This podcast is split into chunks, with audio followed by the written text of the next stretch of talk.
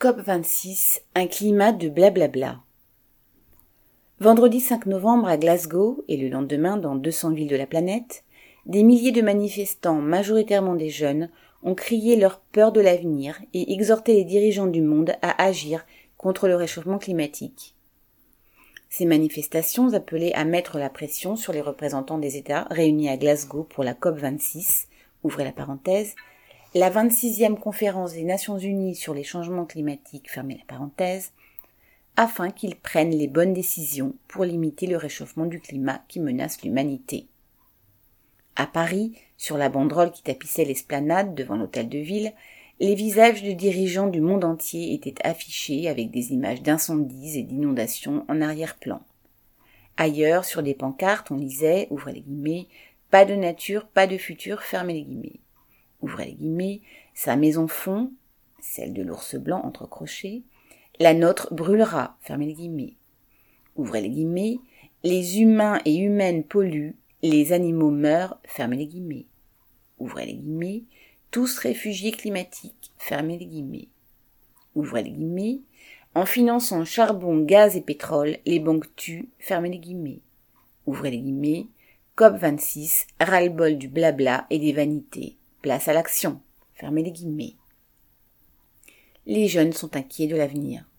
Au mois de septembre, une étude appuyée sur un sondage auprès de 10 000 jeunes âgés de 16 à 25 ans dans 10 pays, ouvrez la parenthèse, Australie, Brésil, États-Unis, Finlande, France, Inde, Nigeria, Philippines, Portugal et Royaume-Uni, fermez la parenthèse, concluait que les trois quarts d'entre eux jugent le futur effrayant entre guillemets. Certes, il n'est pas facile de le peindre en rose mais il est totalement illusoire de penser que des pressions sur les gouvernements pourraient faire baisser l'émission des gaz à effet de serre. Il n'est que de se souvenir de la COP 21. En 2015, à l'occasion de la 21e session de la grand-messe climatique, des dirigeants du monde avaient promis juré que tout allait changer. Ils avaient même signé l'accord de Paris, s'engageant à prendre des mesures pour maintenir le réchauffement climatique sous la barre de 1,5 degrés Celsius par rapport à l'ère pré-industrielle. Six ans plus tard, rien n'a changé. Les émissions de gaz à effet de serre n'ont pas cessé d'augmenter. Il ne peut pas en être autrement. Tous les États sont au service de leurs industriels.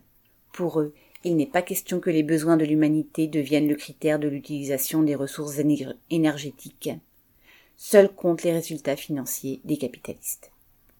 La militante écologique suédoise Greta Thunberg a raison d'affirmer, ouvrez les guillemets, les conférences climatiques sont une célébration de deux semaines du, ouvrez les guillemets, business as usual, fermez les guillemets, entre crochets, des affaires qui continuent, fermez les crochets, et du blabla, fermez les guillemets.